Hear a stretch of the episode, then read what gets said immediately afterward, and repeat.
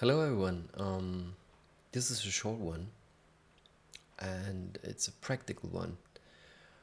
I want to show you or read you a little heart prayer. I encountered this this one um, during a difficult time I was going through a couple years back, uh, being very heartbroken and um, actually having really pain in the heart, like physical. And uh, this is a thing that came up in my practice very early, arrhythmia, and my heart really doing crazy stuff. So, the heart doing crazy stuff, or you feel pain in your chest, or you feel kind of tightness, sadness, or whatever, uh, there's something you can do. You know, you can really remind yourself to let go. You know, it's okay to be heartbroken. It's okay to be sad, and um, there's something we can do. We can always, always, always, always let go. We don't have to hold our ideas and our sadness and you know the whole story why we are heartbroken and why the world is mean or whatever the story is it doesn't matter we are able to let it go. We just have to do it. We just have to let it be and let it go.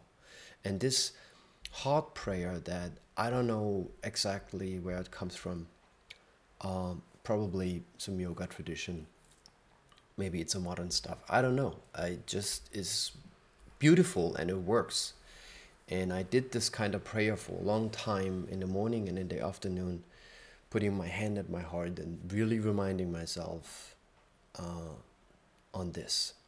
And I'm going to read it to you. And um, here it is.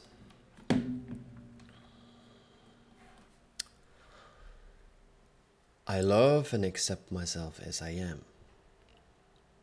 I let go of my past, forgive myself and others who have hurt me. I no longer hold crutches and trust the universe is guiding me to the right people I need in my life. I am open with my feelings in all relationships.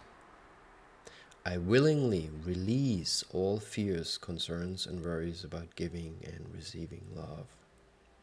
I give and receive love through healing, acceptance, and compassion. I have given this little prayer to friends and clients throughout uh, the past year, and just recently it came up again. That's why I'm making this talk. A friend uh, who has been practicing this for a while now told me this is, you know, wow. I mean, how can we overlook this? You know, uh, we are also someone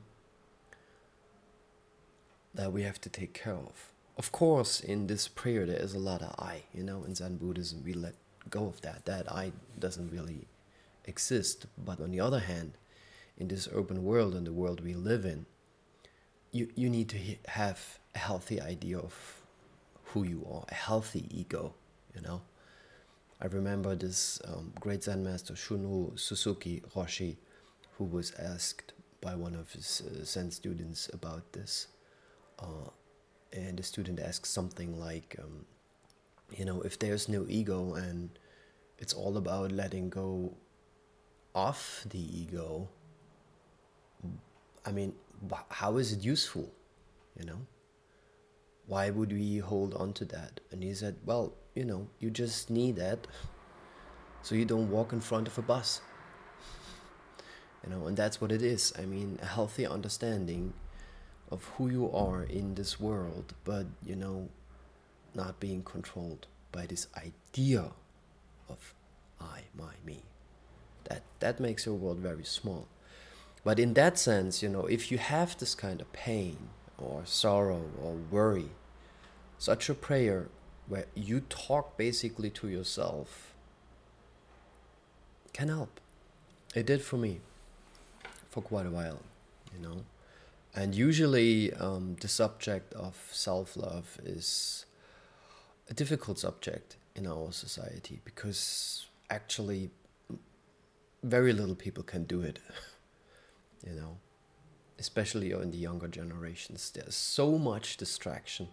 There's so much material, digital distraction that um, going into really deeply being with oneself and accepting things as they are becomes more and more difficult. It's just a giant distraction going on.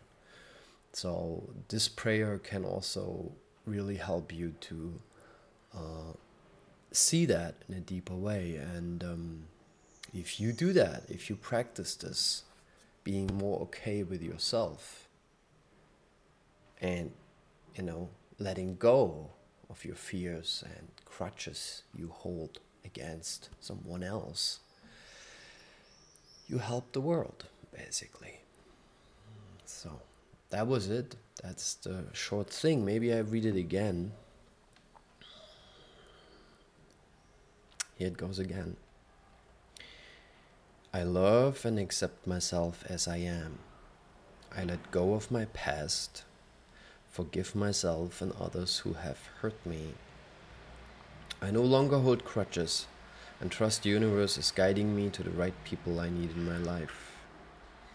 I'm open with my feelings in all relationships. I willingly release all fears, concerns, and worries about giving and receiving love. I give and receive love through healing, acceptance, and compassion.